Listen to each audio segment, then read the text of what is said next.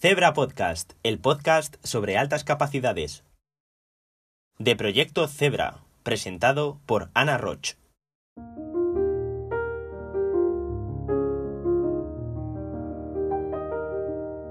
Hola a todos, soy Ana Roch y estáis escuchando Zebra Podcast.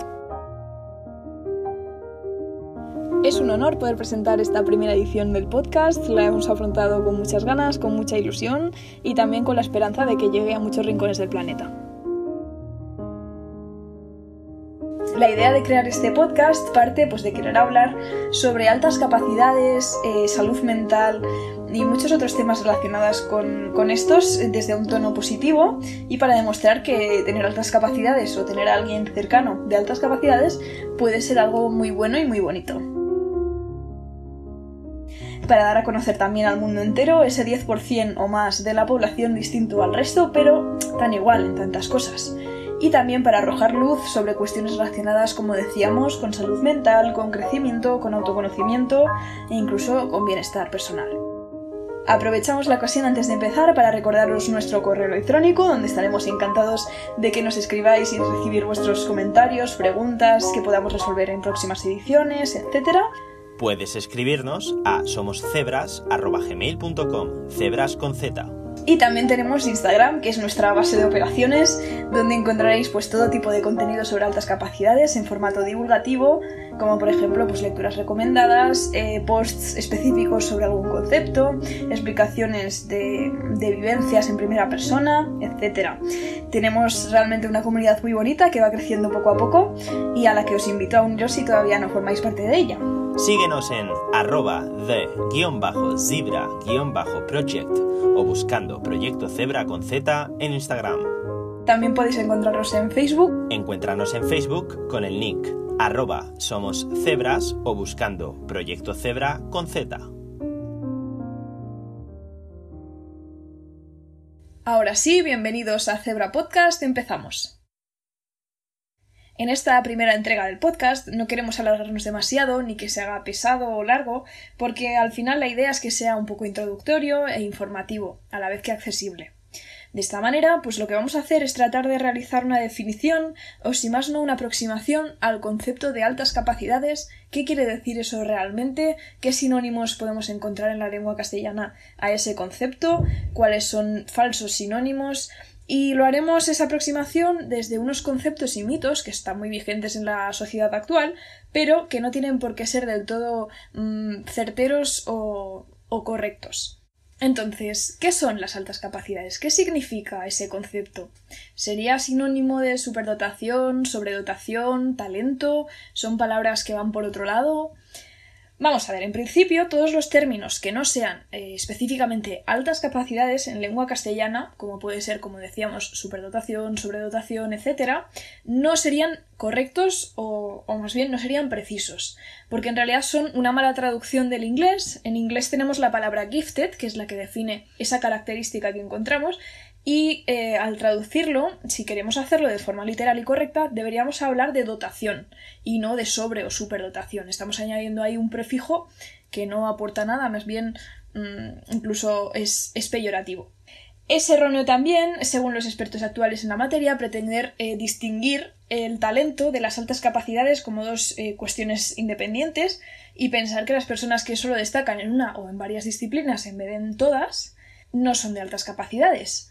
En realidad sí que lo son, pero ya sea por una cuestión pues, de predisposición genética o bien más que, más que nada por su desarrollo, por los estímulos que hayan recibido, manifiestan sus capacidades pues de esta manera o en unos campos concretos.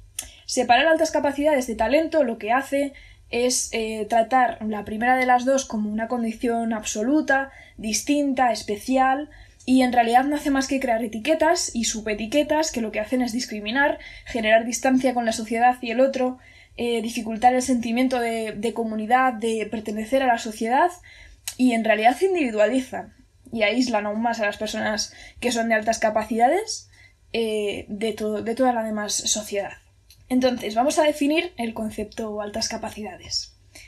Primero de todo tenemos que decir que es un concepto relativamente reciente, estamos hablando de algo que salió, surgió a principios o incluso mediados del siglo pasado, no estaba ni siquiera contemplado como tal anteriormente, Y en realidad eh, todo empezó por los requerimientos militares de la Segunda Guerra Mundial, que llevaron a los psicólogos impulsados por el gobierno a plantearse mm, parametrizar de alguna forma la inteligencia para así conseguir medirla de forma científica, empírica, y poder hacer una criba para encontrar a los individuos pues más capaces, más útiles para ciertas cuestiones en tiempos de guerra.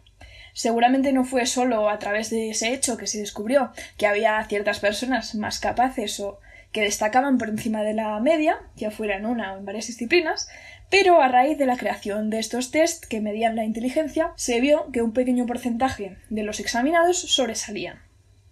En un principio se hablaba de inteligencia como un término absoluto, único, total, como algo indivisible que se tenía en mayor o menor medida, aunque pocos años después el psicólogo Joy Paul Guilford desarrolló una teoría que exponía que había hasta 200 factores distintos que definían la inteligencia de un individuo, de una persona. En cualquier caso, esta forma de concebir la inteligencia pues no era para nada práctica ni, ni fácil de, utilizar o de aplicar. Y en realidad hoy en día pues se usan entre 7 8 factores distintos que, que marcan la inteligencia. Entonces se ha llegado, digamos, a un punto intermedio. Nos suena prácticamente irreal hablar de la inteligencia como un solo elemento hoy en día, pero sí que tenemos que pensar que no hace tanto se consideraba de esta manera y en realidad pues tampoco nos parece práctico mm, optar por evaluar 200 partes distintas de esa inteligencia cada vez que, que realizamos un test a alguien. Deberíamos plantearnos realmente qué concepto tenemos en nuestra cabeza cuando escuchamos a alguien hablar de altas capacidades o incluso identificarse como una persona de altas capacidades, decir que su hijo o su hija las tiene, etc. ¿Por qué en la mayoría de los casos se le atribuyen a esa persona que las tiene unas cualidades negativas o peyorativas? Quizás sea miedo a lo desconocido, es probable que lo sea, porque en la mayoría de los casos hay mucha desinformación y si lo preguntáramos a alguien de la calle mm, seguramente no nos supiera dar una definición correcta o precisa sobre la cuestión. Y por ello, hoy queremos desmontar tres mitos muy escuchados sobre las altas capacidades para que se pueda entender lo que son y lo que no también. En realidad estos mitos los planteó el profesor Ranz, psicólogo, filósofo y educador, en una ponencia para la UNIR, para la Universidad Internacional de La Rioja, y bueno, los hemos recogido porque consideramos que son muy útiles, muy esclarecedores y entendibles para elaborar la definición que buscamos.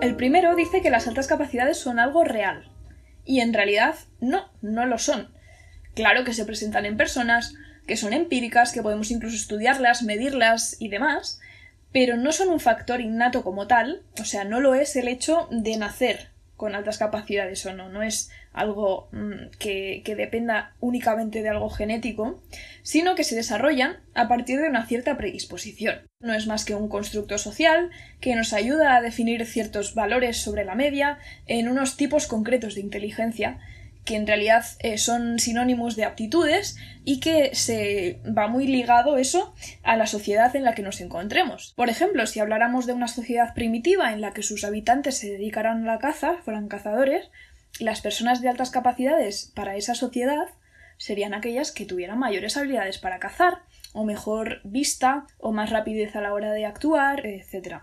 Es decir, muchas veces pensamos que la alta capacidad tiene mucho que ver con las matemáticas, con las ciencias o con la creatividad plástica incluso, pero estos son unos parámetros que hemos adoptado nosotros a raíz de vivir en la sociedad en la que vivimos.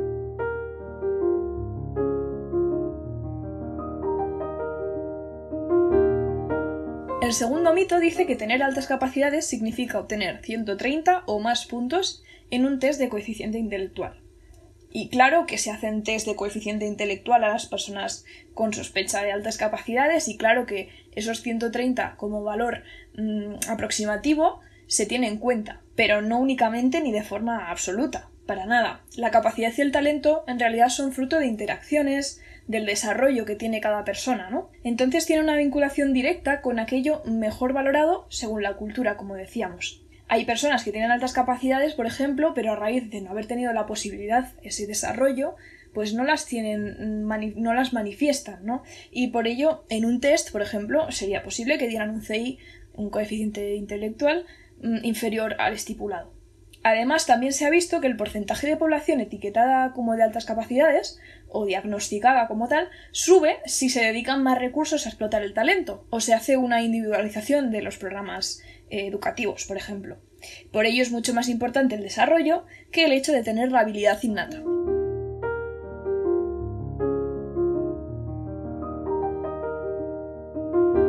Y el tercer mito sería que las altas capacidades son para siempre, algo estático.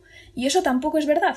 No, y tampoco tenemos por qué tener el mismo resultado en un test, ya sea el mismo test o uno distinto, haciéndonoslo en un momento de nuestra vida o en otro, en unas circunstancias o en otras. De hecho, el profesor Javier Tourón, que es un catedrático, un gran experto en educación y también específicamente en altas capacidades, un referente a nivel eh, español pero también internacional, eh, tiene uno, uno de sus principales lemas, que es que el talento que no se cultiva se pierde.